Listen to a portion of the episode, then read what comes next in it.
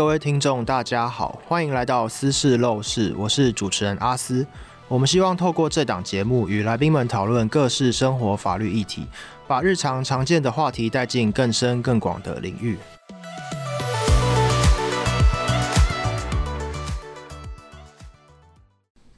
今天这一集很特别，我们要尝试挑战话题的极限，邀请法官与听众朋友分享现在的司法制度为什么是这样运作，以及背后曾经发生哪些故事。即使听众朋友不是法律领域的人，仍然可以从公民的角度来思考和来了解。如果是你身处在这些情况之下，你会希望司法制度怎么运作？那其实今天我们要讨论的节目的主题呢，就是跟这个司法的独立性与课责有关。那其实很特别哈，司法独立在台湾已经跟呃所谓的法官的自由新政一样，被很深的误解。司法独立的误解变成一种司法的自义，甚至司法的独裁。很多人都认为司法独立就像是一个法官的保护伞。保护他们免于受到外界的指责，所以今天这一集我们想要来深刻的讨论所谓的司法独立跟司法课责的关系到底是什么。那么首先我们就邀请今天的来宾，最高法院钱建荣法官，法官可以跟大家打个招呼。呃，各位听众大家好，我是最高法院法官钱建龙，诶，其实是高等法院调最高法院办事的法官。好，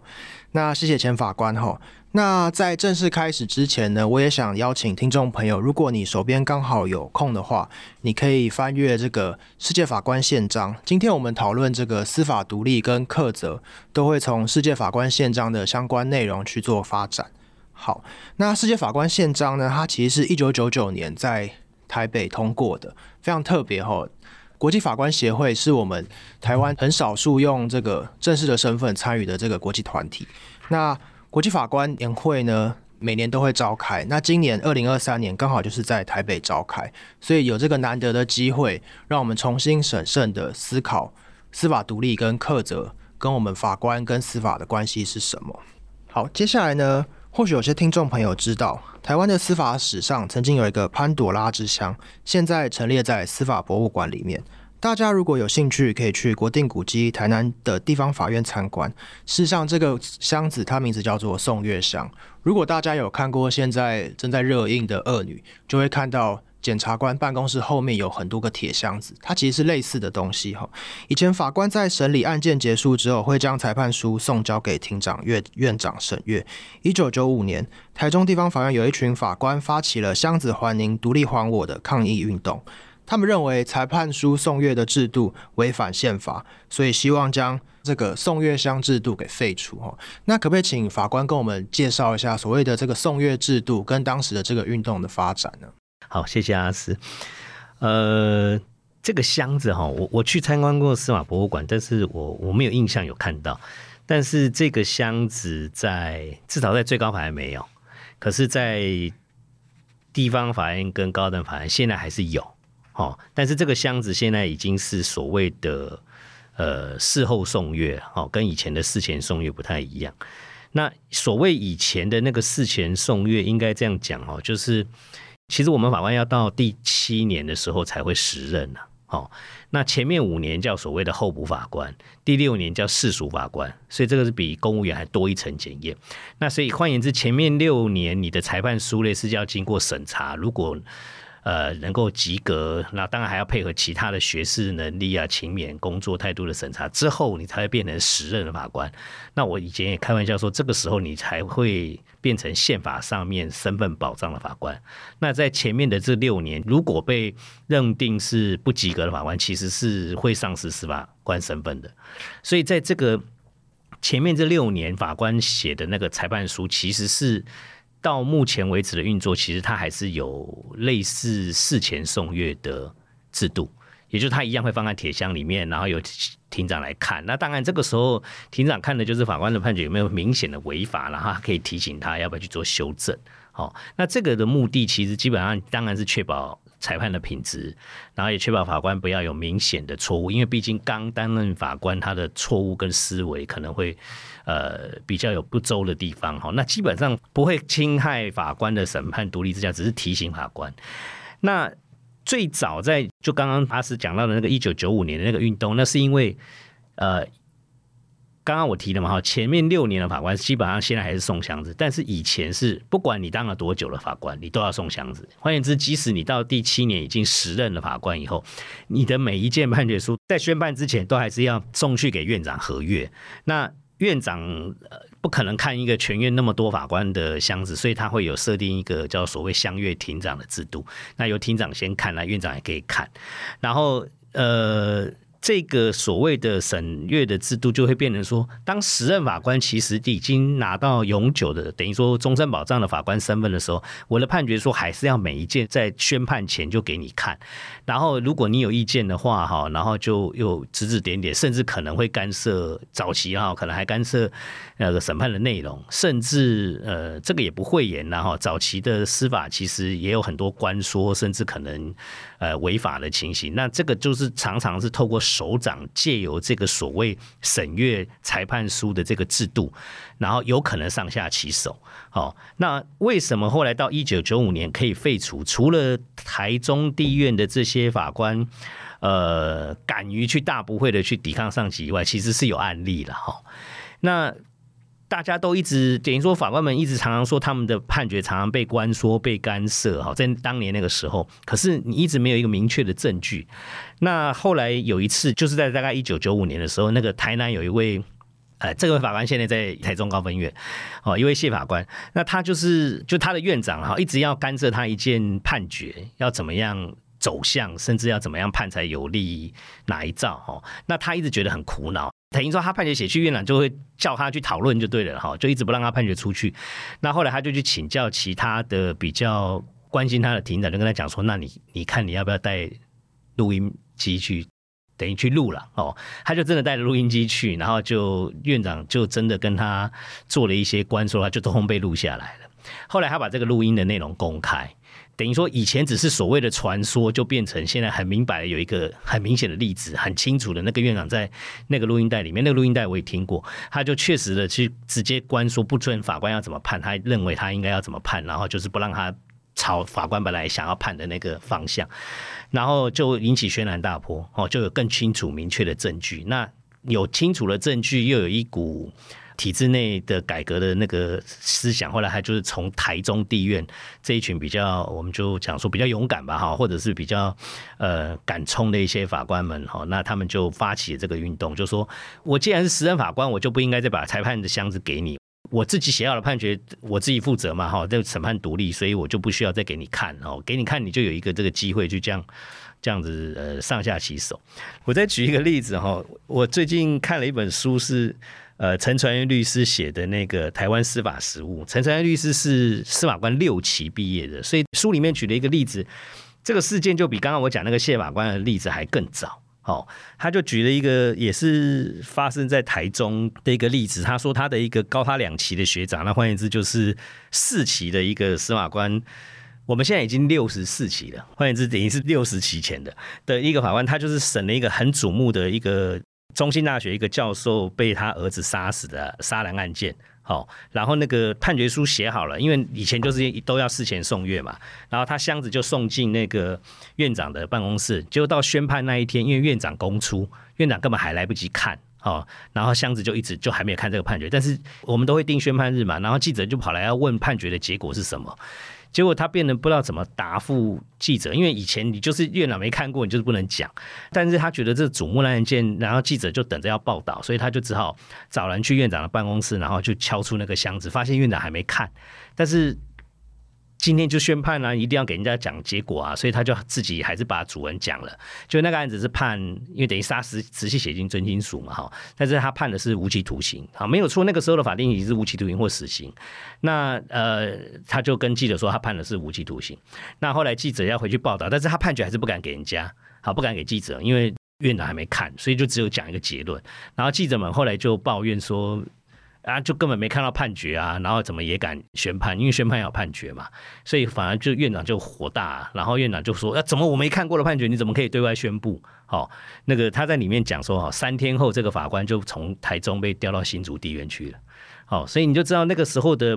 院长、庭长其实权力都很大，好，大到他可以直接调动一个法官到别的法院去。那所以他要你改判决。可能就会在人身呃人身独立上受到限制，可能就会不敢不从嘛。那所以这个事前送阅就会导致有可能影响了这样的一个审判独立的进行，变得是呃院长独大哦的这种情况。那当然现在这个情况。呃，从箱子被退了之后，呃，就说箱子退了之后，我刚刚讲嘛，哈，只限于候补法官跟世俗法官还需要看箱子以外，呃，时任法官就不需要，也不可能再有这样的一个事前送阅的制度。但是我要提的是，因为候补法官他基本上对外，就民众来讲，坐在法台上面，民众也不知道你是候补法官、事属法官还是时任法官，哦，那所以你的判决在事前还是给庭长看，然后庭长如果不同意的话，当然了哈，这时候的庭长们都是很节制的，就是只是提醒你说啊，这里面可能哪个见解有错误，你要不要修改？你真的不听，呃，以前前面有跟我说也不是不行，但是我自己就碰到一次哈。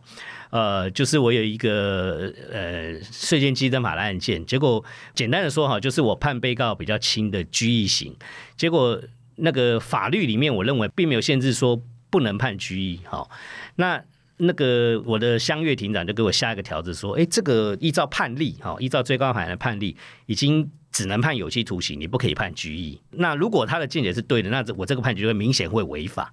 所以他就下了一个条子提醒我。然后，可是我就觉得说那个判例是不合法的。哦，依照法律的规定是可以判拘役的。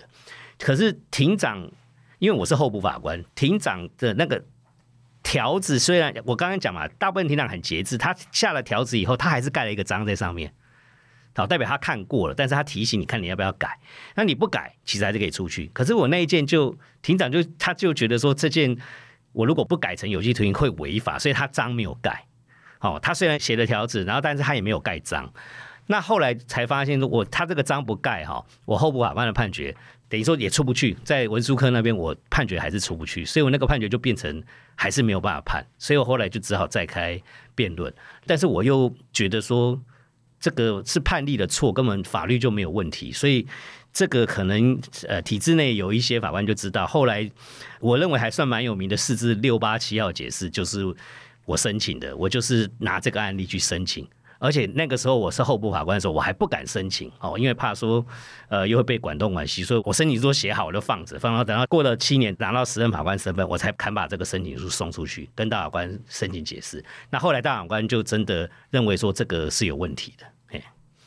好，那。刚刚邱法官特别提到，就是说这个司法行政端跟审判端常常有一些紧张的关系哈。那其实世界法官宪章里面就有特别讲到所谓的司法独立了。他提到在职法官应能行使司法权利。不受社会经济和政治压力，独立于其他法官统裁和司法行政权哦。所以其实呃，国际的趋势或是这个规定，其实都已经提到，就是说这个司法审判跟司法行政之间这个紧张关系呢，的确有可能会侵害这个司法的独立哈。那到底为什么司法独立重要呢？其实从这个三权分立的架构之下，不管是行政权，行政权也有强而有力的军队或是警察，所以它有。这个绝对的这个执行的能力哈，那立法就是国会，它其实掌握了预算啊，然后国家制定法律的这个权利。那最弱势的其实就是司法，司法既没有执行力，然后也没有这个立法的能力，所以它其实需要的就是一个透过独立的这个独立性，然后让它有这个保护伞，它可以就是忠诚的这个去依法审判这个他认为的这个事情哈。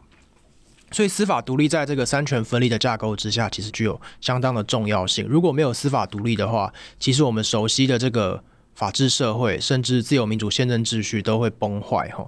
那刚刚前法官其实提到说，这个司法行政掌握了莫大的权力哈。那其实我们一直听到一个字，大概就是庭长，或是所谓的乡阅庭长。那庭长跟我们现在可能新闻常看到的审判长，他之间的差异是什么？或是他在司法行政上有扮演什么不同的角色吗？哎，这个问题大概是通常不是法律或者甚至了哈，甚至不是实务家哈，大概都不是很了解的情况哈。因为如果你翻开民刑诉讼法的话哈，你不会看到庭长这两个字，它大概就是只有审判长。我常常这样分呢，就是审判长是诉讼法上面的审判的首长，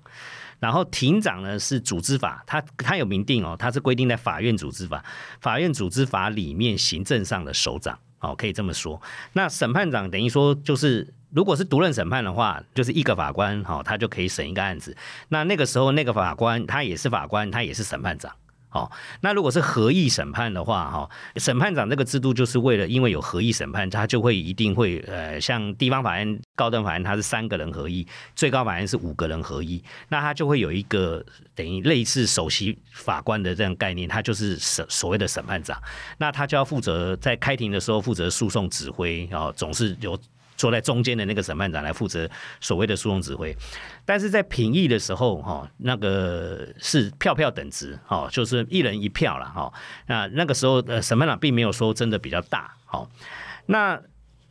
可是庭长呢，他是行政上面的首长，也就是说，虽然那个法院组织法有规定哈，庭长是当然的审判长以外哈，那有时候呃，除了这个以外，他在审判上面他会是审判长以外，庭长其实要负责，就刚刚阿司讲的，其实法院里面有很多行政事务，那这里行政事务也包括。对法官平常的考核、勤勉的考核，哈，甚至是呃早期是考绩，现在是职务评定，这些都有时候都还是要依赖行政上的首长。那可能除了院长以外，就是庭长要去做所谓的打分数的概念。那所以呃，庭长就变成是他有可能决定这个法官他的表现的良好与否的一个某种程度是权威性的一个评断，哈，所以。当庭长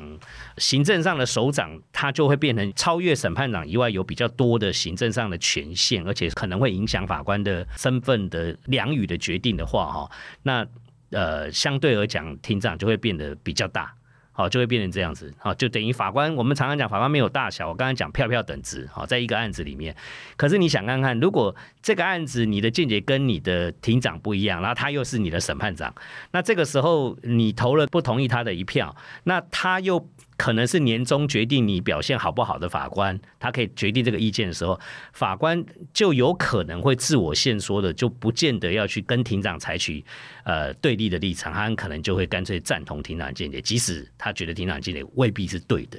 那所以这种时候，这种行政上的首长，他又兼有审判上的首长的时候，他就可能啊哈呃。就即使那个庭长他不会去干涉这个问题，他也说啊，我的见解是这样啊，啊，你当然也可以表示你的见解，但是法官自己就有可能，然后我只能说有可能，他就自己做了某些程度的退缩，那这就是庭长跟审判长他可能不太一样的地方。哎，那假设一个情况啊，我听说早期的时候庭长是没有任期的嘛，就是有所谓的万年庭长这四个字哦，那。大法官其实也做出了四字五三九号，也正式宣告，就是说这个把庭长任期化这件事情其实是合于宪法规定的，因为他没有改变法官终身职的这个保障。那可不可以请法官跟我们分享一下，所谓万年庭长到底是什么意思？是，呃，没有法官法之前哈，其实法院里的首长，我刚才讲嘛，院长，再下来就是庭长。呃，我刚才讲啊，那个审判长其实在。那个诉讼法里面有规定，最资深的那个法官就是当然的审判长。好，如果一个合议庭里面看谁最资深，谁就是审判长。但是庭长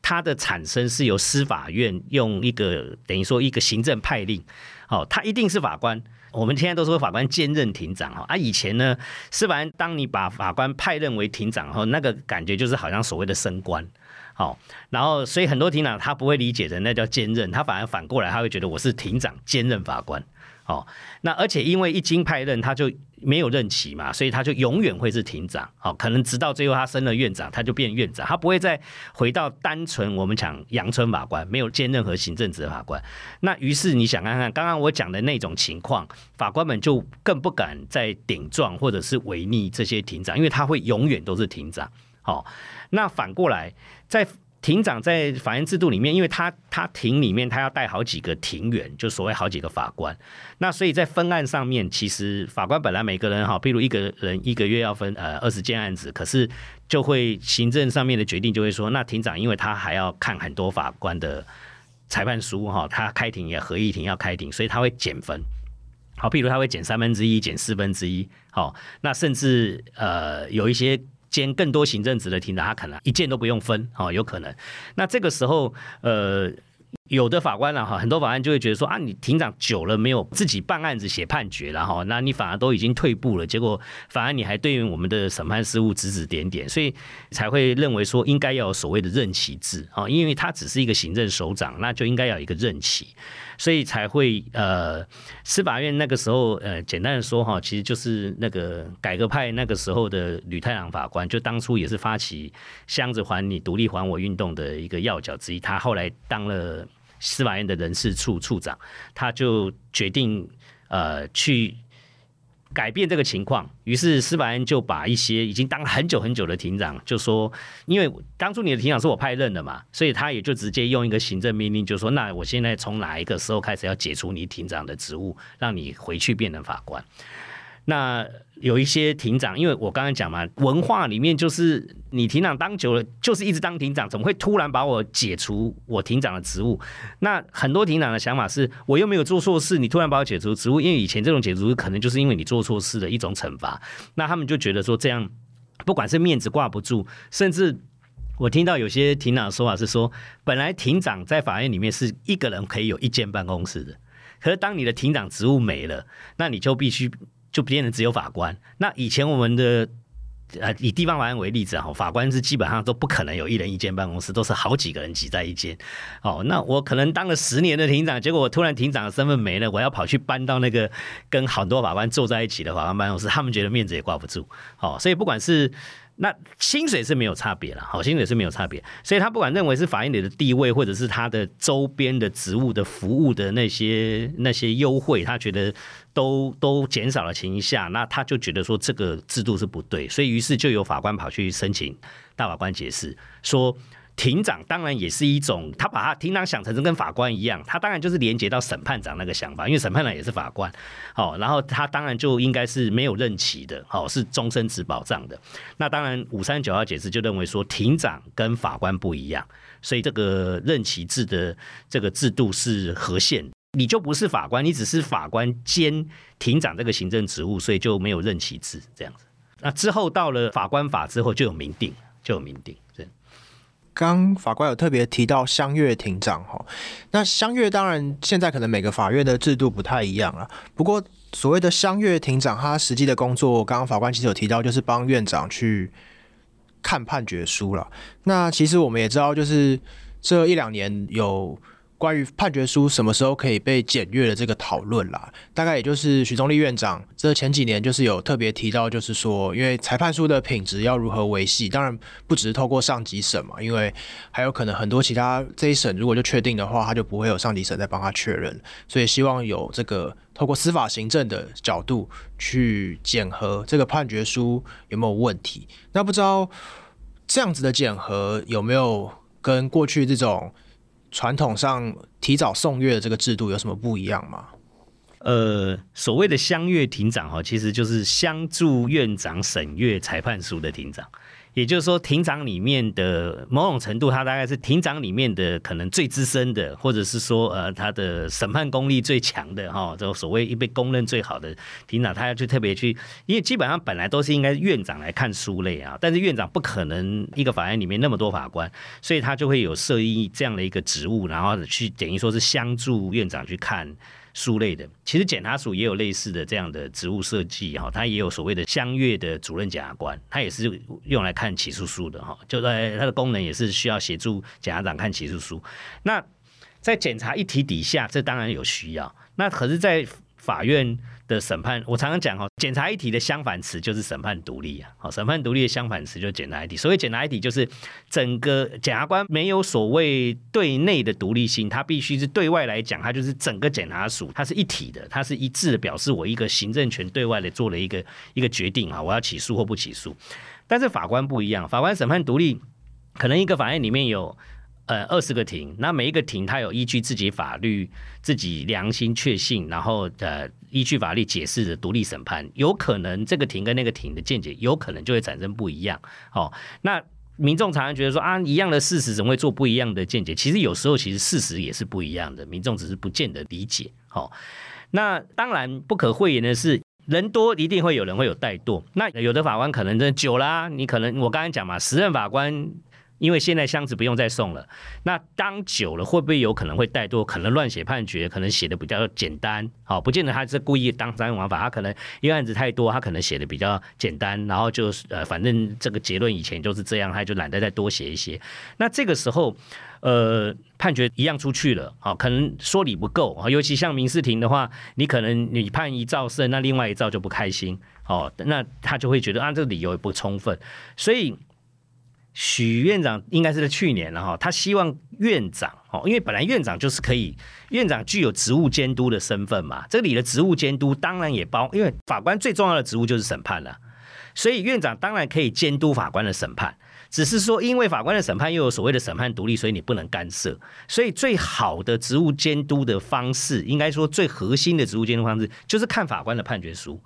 于是。在审判独立跟所谓职务监督底下要怎么画这个界限？所以他要求的就是事后审阅，所以就是判决书他已经判出去了。他一定不可能再改变了啊！如果你真的有错，或者是有什么不当要改变，就是透过上诉审级来解决。那可是，就刚刚阿斯也讲到，有些可能一审就确定了哦。可能虽然被告呃当事人没有上诉，可是实际上判决写的真的很不好，很随便。那这个时候，法院长透过事后去审阅判决的这些机会，可以去发现哪个法官比较勤劳，哪个法官比较怠惰，哪个法官可能他见解上面有比较先进的见解或怎么样。等于说，你身为一个院长，你必须了解你法院里面的法官每一个人，因为你最后是决定他今年职务评定是及格不及格的人，甚至我们现在要做所谓的省级升迁，哦，你不是所有的地方法院法官都可以到高等法院，好，至少不是同一年大家到高等法院，那谁先去，谁后去？哦，那我们如果说只是用谁当了久谁就先去的话，我想民众大概也不会服气，法官们之间也会觉得啊，有的人就比较懒惰，还可以先去，哈，只是因为他级别比较资深，那这也不会服气。那于是要怎么来去看？那当然就是要说谁比较优秀，谁比较不优秀啊。虽然这个固然是主观的标准，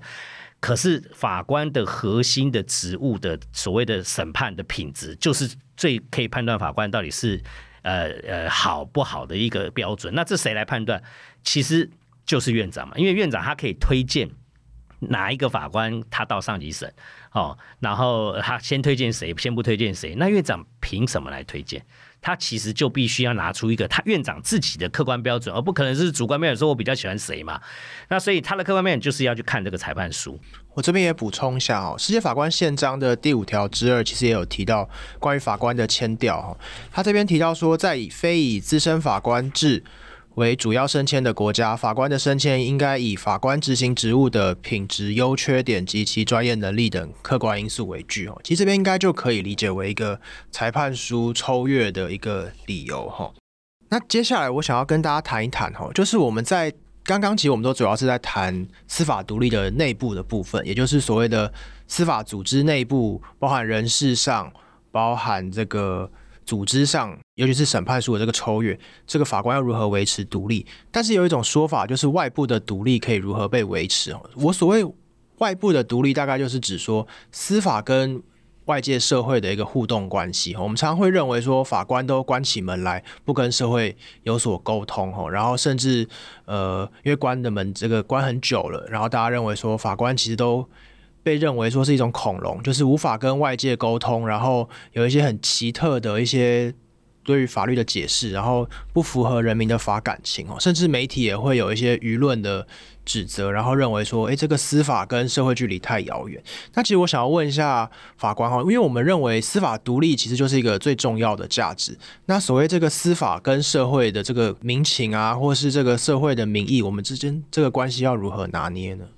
在许多大大小小的演讲场，我常常会反问听众了哈，去想看看哦，在三权分立底下啊，刚刚阿斯也提到了行政、立法、司法，哪一个这个最重要的三个国家权力，哪一个国家权力跟人民最亲近，哪一个最不亲近？各位想看看，立法权哈，立法权就是由我们直接选出来的，所以我常常形容说，立法权跟我们人民的角度哈，如果以民法上算亲等的话，就是一亲等，你直接选他出来，他就成为立法委员。好，那行政权呢？好，最高的首长本来我们呃就先讲是行政院长好了。行政院长不是你选出来的，你是选出总统，总统再指定行政院长。所以行政院长这样跟你来划亲等的话，可能是两亲等，所以离你就远一点。好，那当然，如果是以总统来看的话，总统也跟你一样是一亲的。那法官是人民选出来的吗？不是，台湾的制度是跟欧陆比较像的，因为它它是具有高度专业的一个。其实为什么叫法官？就是他最懂法律的官了。这样讲，那这个时候就必须透过一些专业的，我们讲考试、训练、培训，然后才能出来的法官。我们不需要经过民意选你出来，然后是经过所谓的刚刚讲专业的选拔出来。所以，其实法官跟民众的距离真的就会最遥远。制度上面，哦，你如果说要算亲等的话，可能三亲等、四亲等啊，甚至更远了。哦，因为我们也不需要呃行政院长指派，也不可能是总统指派，所以这个时候呃本来跟民意就会比较遥远，然后再来从制度上各位来看哈，在权力制衡跟底下哈，我常常会画个三角形，最上面是立法，然后下面三角形的两边，一边是行政，一边是司法。好，为什么立法在上面？因为民众选出民众选出的立法员帮我们制定法律，规范我们的生活。那可是谁来执行？行政机关嘛，行政机关执行法律。那行政机关的执行法律可能会有错而侵害人民的时候，谁来决定这个行政机关错？哦，司法权。那司法权怎么决定？司法权也是要依据那个法律来说。哎，你行政机关这样解释法律不对，其实应该是我比较专业嘛，我法官比较专业，我解释法律应该是这样子。所以。行政跟司法都依据上面这个法律来解释，呃，做过解释、行使、执行，然后目的都是为了保障人民的权利。那这个时候，因为我刚刚提到了地法跟行政，它需要选票，因为它都是透过民意选举出来的，所以反过来来想，哦。哪一些族群人比较多，票比较多，哦，行政跟立法就会很那个，那个是人性。我需要票，所以我会靠向比较多数的人的那个角度去。司法权的可贵就是我常常讲，就是司法就是要保障少数跟弱势。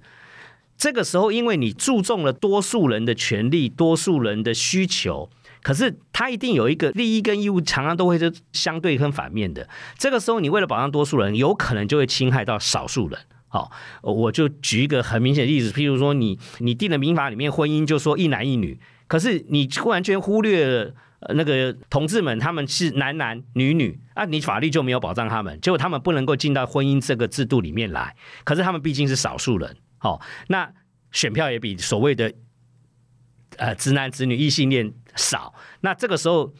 可能行政立法不在乎，所以他怎么样都不愿改法律啊。甚至你要去修改法律的话，那个异性恋者跑出来说，这侵害我的权益。虽然我才搞不懂为什么同志结婚会侵害异性恋者。好，那这个时候由谁来保障？就是不用在乎选票的保障少数者的司法权来决定。这个时候司法权就会去解释那个法律，说不对啊，这个法律怎么会是这样定的？那不够。那这个时候我们的法律当然还包括还有上面的宪法。所以这个时候。解释宪法的大法官做出了四至七、四八号解释。好，你做出来了，立法就必须立法，行政就必须去执行，然后所谓的少数的同志团体就能够获得保障。那这个就是司法的可贵。那这个时候你说好，这样的一个七十八号解释，或者是法院后来行政法院依照后来制定的法律，就又扩展到说，哎，包括呃，就说只要是有一方是配偶是我国的一方，哦，那他就可以一样是可以获得我国的同婚的保障。那这些就可能不可讳言，社会上可能还有人哦，对于同志有所谓的歧视的反感，那他会说啊，那这样的判决违反民意。那我就常常在讲，民意就真的一定对吗？像刚刚举的这个例子，这个时候的民意反而是反而是违背潮流的，或者是违反人权的。好，那这个时候法就只能靠不在乎选票、不用在乎民意的司法权，坚持我心里只有的法律跟宪法来做出呃保障人权的判断。所以司法权因为就是保障少数跟弱势而存在的，所以它当然就有可能会跟民意是相抵触的。哦，这个是有时候是不得不然的哦，而且我常常也会在讲哦，一个成熟的呃法治社会哦，一个已经具有高度的人文素养、人权保障的社会，我相信台湾已经早就一直迈向这个情况。那所谓的民意哈，大家常常会讲，到底什么叫民意？电视上看到的名嘴讲的吗？还是网络上键盘里面看起来好像声量比较大的吗？可是我要提醒的是，沉默的大众才是更大的一群人。所以有时候常常不讲话的人，他常常是理性，他不见得要去跟你反你那些你的那些说法，但是可能他其实更正确理解人权的所在，然后呃法律争议的所在。所以都说民意民意，可是我常常觉得那个民意到底是呃是当权者自己在乎哪一块跳出来的声音，他一样听不到。可能更大的沉默的那一个大众，可能才是真正的的好的声音。所以，我以前在上报有一个专栏，我一直很喜欢我写的那一篇，哦，就是说，呃，常常行政者说我们要施政要接地气，哦，那我就提醒施政者说，其实接对地气比接地气更重要，哦，那个地气你也要是对的。哦，是合理的，是合法的，是合宪的。那这个时候，其实说实在了哈，呃，比较有人权素养以及法律素养的法官啊，其实比较才能够去看到这些。所以有时候，呃，跟民意会不符，不见得是司法权的错，但也不可讳言，有时候哈。我刚刚讲了嘛，有一些判例其实是不合理的，但是法官如果是依照判例去判，那个判例他可能在当年三十年前做成的时候是合理的，可是三十年后法律都改变了，可是判例没有变，但是法官还是依照那个判例，因为那是上级审的见解去判的时候，很可能已经跟时代脱节了。好，那这个例子。如果要我举例，我又喜欢举那个携带凶器窃盗了啦哈，就是我们的潘丽老师说，客观上有杀伤力，哦，那不管你在偷东西的时候，你虽然带一个螺丝起子，其实你当初是要破坏门，你才能进去嘛，可是那个螺丝起子是可能伤人的，所以当你带着螺丝起子去偷东西，你就是携带凶器窃盗。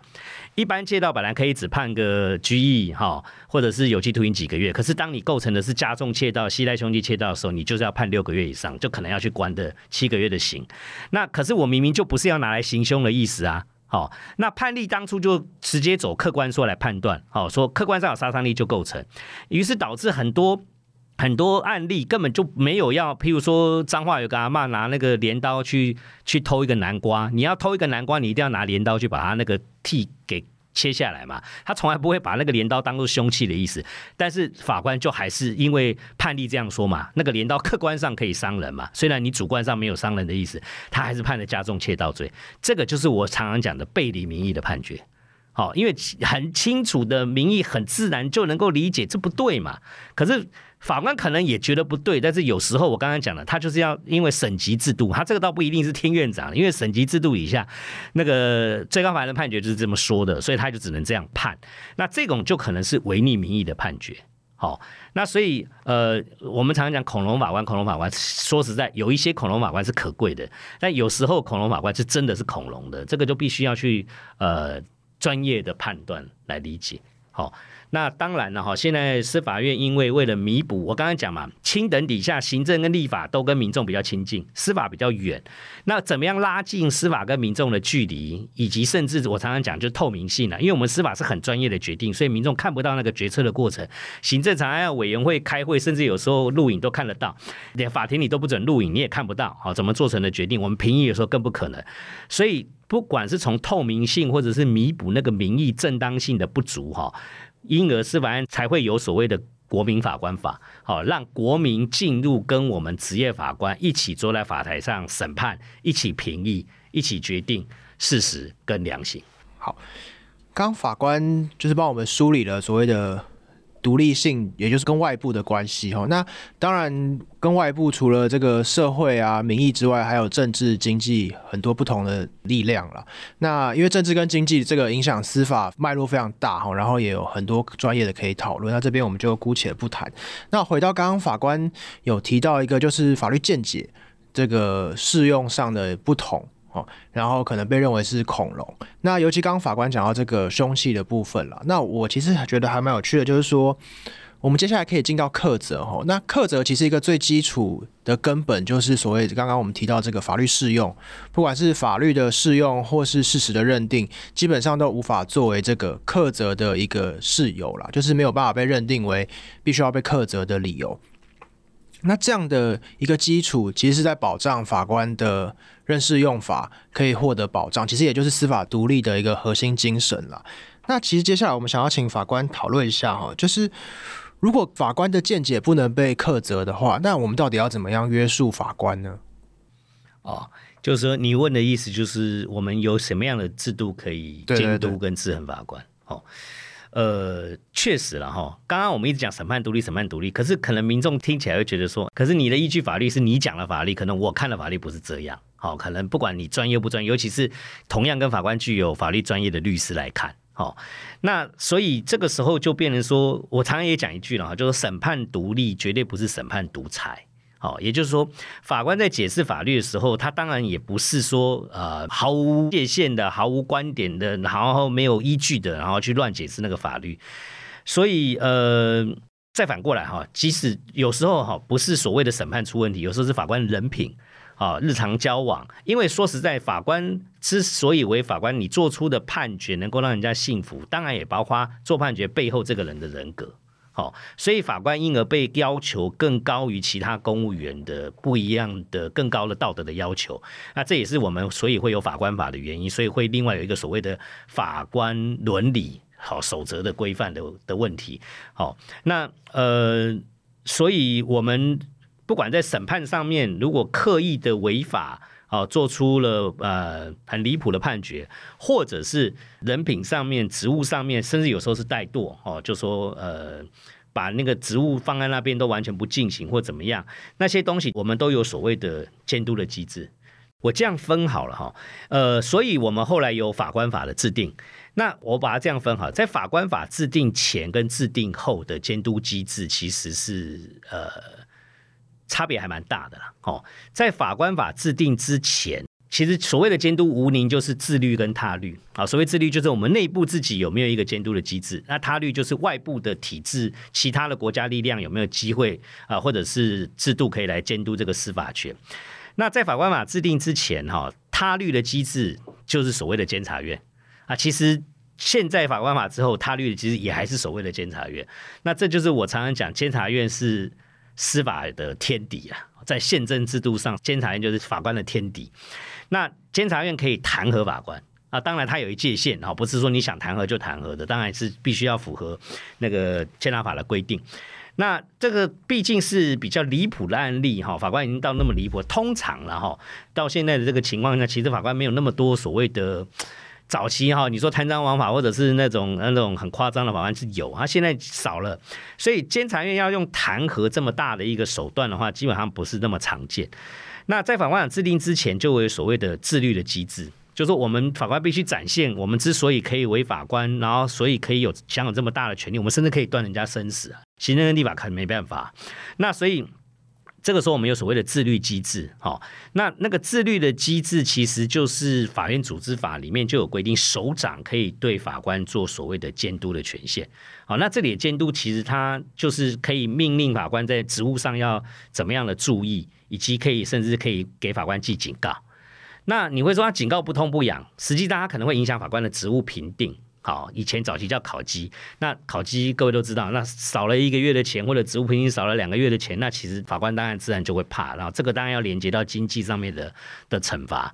然后还有一个所谓的自律委员会。好，就是当我们法官发现说啊，可能譬如说首长，所以法院院长可贵在这，他发现法院里的法官有什么言行不当的话，好，我们都先不提审判，有什么言行不当的话，他其实也可以透过自律的机制去发动自律委员会，然后认为说，哎，法官真的这边哪个地方有行为不当或者违法，他这个时候可以把他在。做职务评定的考量，好，然后或者是送到司法院，司法院有所谓的人审会，那人审会可以来决定，好，这个法官到底有没有呃疏失，好，或者是有没有情节重大，然后可以去做。以前就有所谓的呃申诫那些，那连结上面当然就连结到他经济上面的惩罚，好，可是这感觉上就是刚刚讲嘛，如果一个首长不发动自律的机制，等于是没有。那监察院，除非你闹到很大了，监察院才会知道，否则他永远不知道法院里面茶壶里的风暴的东西。那法官法制定之后，哦，他就定了比较多的一些机制，哦，那一样，好，他律还是监察院，哦，那自律的机制的话，除了刚刚院长可以一样，哦，他可以做所谓的职务监督以外，如果院长认为情节重大的时候，他可以送到所谓我们在法官法里面有定一个所谓的法官评鉴委员会，然后可以来决定这个法官到底有没有疏失，情节重不重大。好，那是院长送。除了院长送以外，我刚刚讲，那这个还是跟旧制差不多嘛。所以评鉴委员会申请法官评鉴的发动，在法官法里面就有规定。好，三个法官联名也可以送评鉴。还有当事人也可以。好，那我们叫所谓的个案评鉴，就是当事人在审理的个案中，你觉得这个法官怎么会天天就用怒骂你？像高雄有个法官喜欢骂人家，就是一直用很羞辱的言辞去骂当事人，那结果那个个案的当事人就会申请评鉴啊。我为什么我只是来审案子，即使我是被告，我也不需要这样被你骂，他就可以去申请评鉴。那评鉴委员会就会来考量这个法官的行为有没有疏失，情节重不重大。以外，律师公会也可以发动，好，发动评鉴。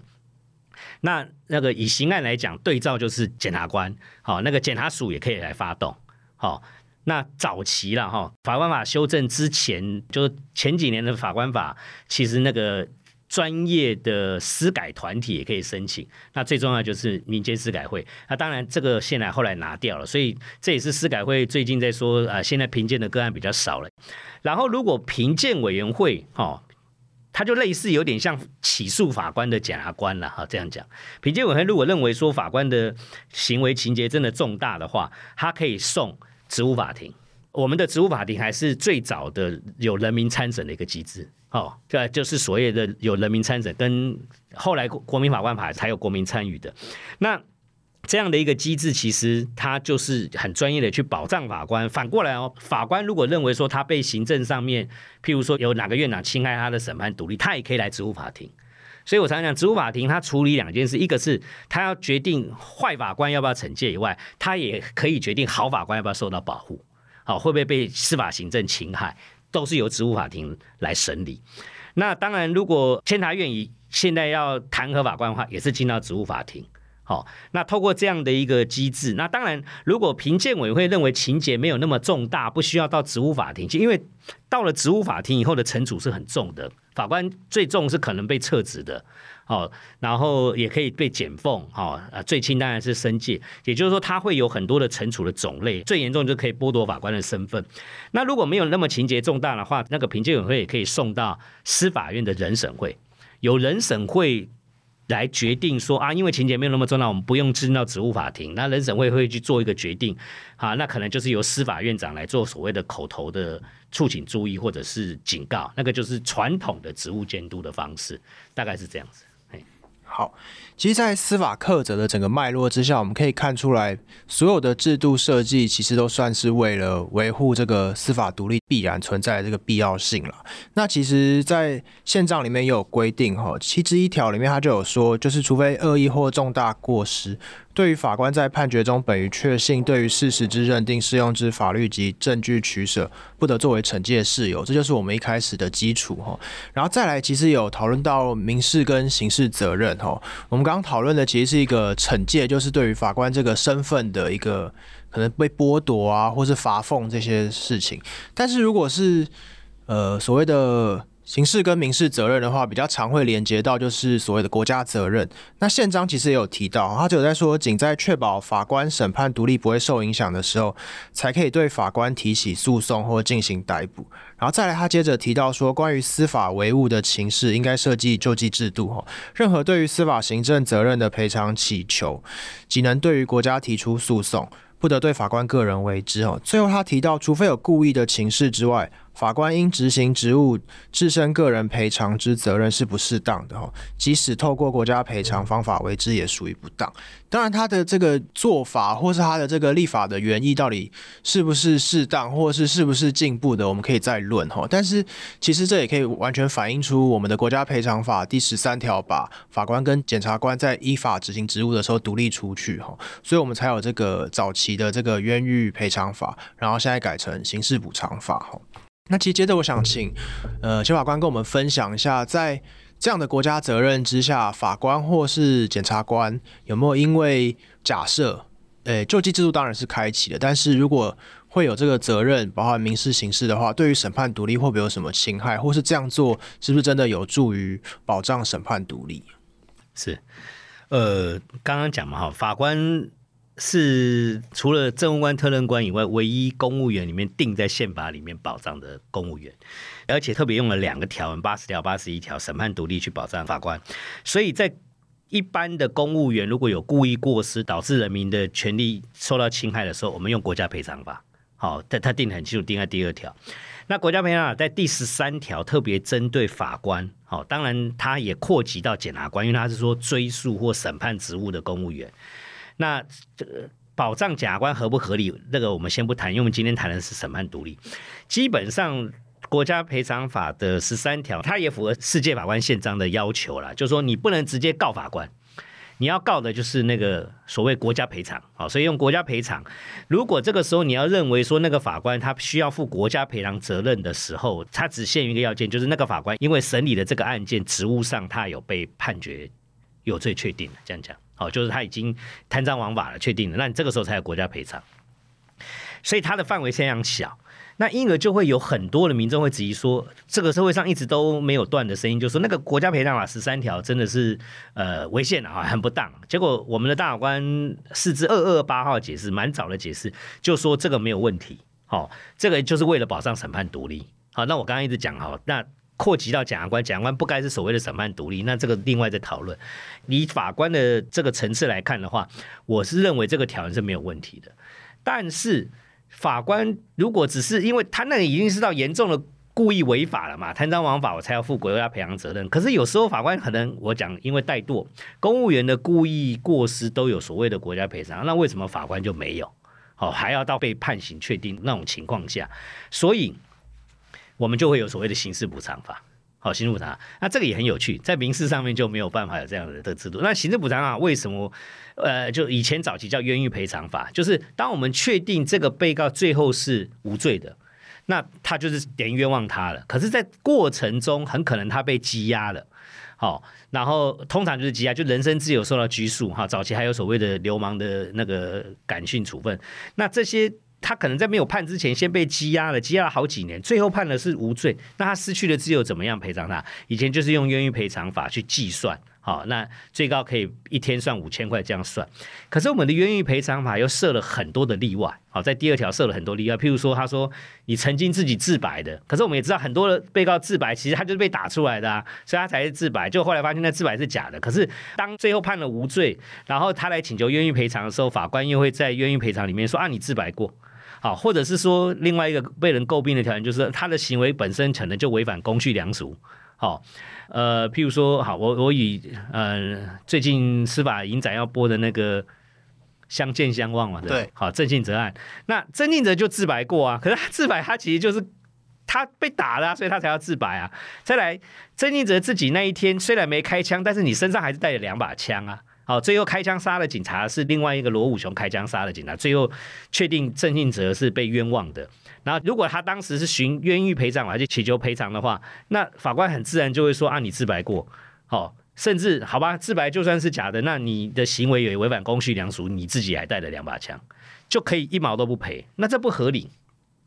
我带了枪的部分，我的枪炮一样会被判刑，但是我没有杀人，你因为杀人把我羁押了那么久啊，不是羁押，他是曾经被判过死刑，然后关了十几年没有执行啊，这样的自由失去这么久，那这个时候。呃，就不就不合理嘛，反而不用赔偿，所以后来，呃，那个大法官六七零号解释就宣告了冤狱赔偿法的那些例外条文违宪了。哦，那这个当然是那个流浪法庭三十年的那个柯方泽先生去申请的哦，那个又是另外一个故事。后来现在取代冤狱赔偿法就是所谓的刑事补偿法，刑事补偿法就大幅的等于把那些所谓刚出第二条那些例外全部都几乎都拿掉了，就没有再有刚刚那种例外不用赔的情况，也就是说。今天不管法官有没有疏失，结论来看，你就是无罪。然后，但是你当初被羁押了，人身自由被剥夺了，我们就会去算那个一天，呃，最少三千，最多五千，去换算他的失去自由的代价，去补偿人家。好，他会之所以不以前叫冤狱赔偿法，赔偿感觉上就是要有责任才赔。那补偿法就是我国家就算没有责任，但是从你受害者，就是你这个被告是被国家被法官侵害的这个角度来看，我就是要补偿你。好，这这个角度从名称就可以看得出来，它是一个进步的立法。好，那呃，所以我们现在有所谓的刑事补偿法，就是用来解决，即使法官好，我们没有办法真的确定说法官有疏失，但是结论来看，他其实就是受到侵害，人身自由受到侵害，我们就回来就会补偿。那可是反过来，我刚才讲，也有随便乱判的法官啊，不在乎的法官啊，哦，然后你真的就给人家随便乱羁押，那难道法官就不用负责任吗？这才是民众最在乎的。好，那这个部分其实在刑事补偿法哈，其实早期的冤赔也有了哈，就是刑事补偿法里面有规定，就说每一件这种所谓国家拿钱补偿出去给呃所谓受害的被告的这个钱以外，内部的机制，它有要求说。每个法院就要在个案里面要去组成一个求偿委员会，他要去评估看看这个案子当初法官有没有疏失，甚至是故意，然后呢，要把这些呃，其实跟国家赔偿法一样，国家赔偿法之所以有时候很难成立，也是因为你认定公务员有疏失，然后赔偿出去给民众，然后那个机关可以向公务员失职的公务员求偿，这个概念也是一样的。这个时候司法院也可以跟失职的法官求偿。好，那可能很多人说啊，没有吧，根本就没有人被求偿。其实有哦，哈，司法院的统计资料，呃，抱歉，我今天忘了带。其实一年也也跟法官求偿了不少钱呢，也有。好，那我举个例子哈，我举个例子，我们以前那个刑事诉法规定说，你一个如果被告被判死刑、无期徒刑的案件，是依职权一定要送上诉，即使被告不上诉，你依职权也要送到最高法院去，因为何其重要嘛，无期徒刑跟死刑这么严重的案例。结果有一个法官，因为被告不上诉，他觉得他自己就做错了，判了无期徒刑，他就没有上诉。结果法官也就没有把他的那个二审的判决送到最高法院去，就把他直接送执行了。然后送执行，然后那个他也就关到一半之后，后来检察官发现说，哎，他怎么没有三审判决？他应该要三审判完才可以去执行无期徒刑。哦，然后所以就帮他申请那个非常上诉。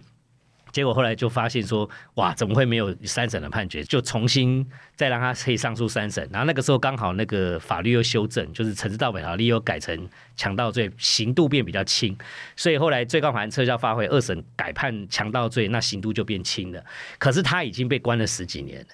哦，等于判的刑度都他都可以假释出来，他已经多关了好几年。后来他就来请求。那个刑事补偿，那这个时候司法院就认定那个法官他是有疏失的，因为当初你把判决依职权送上诉，就不会有这些问题，所以那个法官也被求偿了，呃，听说也有一两百万的钱，所以也有，不是没有这样的例子。这样子求偿的做法，法官觉得对司法独立会造成什么样的问题吗？比如说，呃，我们可以理解。因为是开启了非常救的这个救济制度嘛，就是非常上诉。那当然是因为是检察官这边发动的。那假设是呃法院内部接受到人民的请求，然后法官自己开启了这个再审制度，它是变相的，其实会造成可能他的同才必须要承担这个责任呢？会不会有一些不好的影响或是什么？这个确实是一个很值得讨论的问题了。就是很多，尤其是冤案的当事人的立场来想，他会觉得说。没错，你后来是另外一个法官救济了我的权利，开启了让我判无罪或者判得比较轻。那原来的法官其实冤枉我了，那为什么他都不用负责？好，那他应该要被求偿。好，那可是我们反过来想，如果说任何只要用透过再审或者是非常上诉，我们重新改判一个比较轻或者甚至是无罪的判决，然后就说前面的判决一定是错的。好，因为有时候其实是时空、是科技或者是什么，呃，可能有新的证据线索冒出来才改变的。好，那，有时候当然有可能是呃，真的法官有疏失的，或者是其实有时候是法律见解。那这个时候，如果说我们因为再审开启，我们前面那个法官就一定是错的，就要被求偿的话。阿斯，你想看一个问题？那以后我任何一个法官，因为再审就是换一个法官来开启嘛。那我开启说前面那个同事那个判决就是错的，好啊，你把我开启，然后害我要被求偿。那反过来以后你的判决刚好来我这边申请再审，那我也把你开启，然后换你被求偿。哦，那他搞到大家法官间的冤冤相报，啊，不是没有可能的哦。那这个反而是符合人性的，或者是倒过来，那我开启你会害你被求偿。对不对？那以后我也可能会被人家开启啊，那我也会被球场。那我们要保护我们好自己人，我们干脆通通不开启。所以于是再审就永远一件都开启不了。好，那说实在，以前之所以再审开启率那么低，这个。可能也是会是原因之一，除了以前的判例见解不当以外，好，所以说它的这样的一个制度有可能会产生刚刚我讲的，反而会有害特别救济，所以这个是要慎重去思考的，所以它那个内部的求偿机制才会有一个这么严格的程序，不是说啊一定开启了你就一定要被求偿，所以这是未必的。好，我们今天聊了非常多关于司法独立的各种层面的事情哈。那最后，其实我想要请前法官跟我们分享一下，你心目中的司法独立是什么？呃，如果然后我们要讲宪法的话，其实宪法的八十条讲法官超越党派，依据法律独立审判。各位想看看哈，那个宪法里面都没有任何一条在规定党派的。哦，其实我们固然讲政党政治是宪法的核心要素，它实际上没有定在宪法里面。哦，那当然违宪政党那个另外提，就是说，呃，特别强调法官要超越党派这件事情，我觉得就就蛮重要的。哦，就是法官不能应该有所谓的政治立场。哦，那这个很重要。哦，尤其在现在各位看到的政党政治这么已经是几乎是民主政治的核心内涵的情形来看，哦。所以我一直觉得这里的司法独立就是法官不要受到政治力的干涉，他的心里哈其实就只有他的良知。这里良知从哪里来？就是从他基于那个人权的信仰、法律的确信，然后去不为民意，更不受到党派甚至是当权者的意志的影响，去做出一个他认为保障人权的妥适的判决。那这些讲起来听起来像空话。哦，民众看来就是觉得说啊，反正就是有利蓝营，绿营就说司法已死；有利绿营，蓝营就说司法已死。哈，你就算你怎么样的专业，写出一大堆判决，没人要看，只看结果。哦，那就是基于长期我刚刚讲的，有司法确实必须面对说自己有一段不堪的历史，不管是可能被关说，甚至可能贪赃枉法，以及说实在还是有蛮多人为政治力服务的那个年代。可是。说实在，现在已经这种情况已经渐渐少了。可是我们要怎么样去消除民众这些疑虑？哈，那我以前我有一篇文章叫做“看十年前的司改，想十年后的司改”了哈，就说我们改革十年了哈，我们就往前看十年怎么改革，十年后推想我们十年后未来会怎么样？我们各位想看看哈，我以前来讲，十年后我一定退休了了哈。我其实一直很想做一件事情，就是在法院的对面开一个咖啡厅，好。然后呢，那个咖啡厅呢，其实因为就在法院对面嘛，所以开完庭以后，就是律师、法官、检察官都可以来我这边用餐、喝咖啡、聊是非。那各位想看看，前一个小时他们在法庭里，辩护人、好律师、检察官、好法官三方好在那边激辩，结果下庭以后，三个人坐在我的咖啡厅里面，一样坐在同桌，好，然后点餐、吃饭、聊天，好。那各位想看，如果场景发生在今日好了，那个旁边的民众刚刚还在旁听他们三个人这样子激烈攻防，然后看到他们三个坐在我的咖啡厅里面有说有笑，大概我会被认为是最大的受贿者，就会怀疑这个司法不公嘛，哈，就会觉得说这些这三个人会坐在一起在那聊天的那个厉害本来是冲突的三个人，可是美国很多州他就做得到这种情况，法官、检察官、律师他们在法庭上激烈攻防，下庭公归公，私归私，那。可是民众不会去怀疑那个法官的独立性，他不会认为说啊，法官因为跟那个律师吃饭或者跟那个检察官吃饭，他就可能会偏颇谁。好，那如果我常常在想，如果十年后。哦，我这个咖啡厅可以开成，而且可以这样的场景，而民众也完全不会怀疑，不会质疑说，哎呀，这个有问题，哦，这个不知道哪一个人收了哪一个人钱，而就觉得说，他们一定都是公私分明的，这就是公跟私非常清楚，绝对不会有害他当时公司的判断。如果我们真的可以达到这个境界的话，我觉得我们的司法独立就真的达成了。今天谢谢钱建荣法官和我们分享这么多丰富精彩的内容，也谢谢大家的收听。如果喜欢我们的节目，别忘了按下订阅，避免错过之后精彩的节目内容哦。司事陋室第三季将进入尾声，欢迎大家留言告诉我们你对于节目的感想和建议，也可以告诉我们下一季你想听什么内容。阿斯将在节目里回复各位的留言哦。究竟听众朋友的意见会是温馨还是残酷？记得留言和收听哦。我是阿斯，谢谢大家。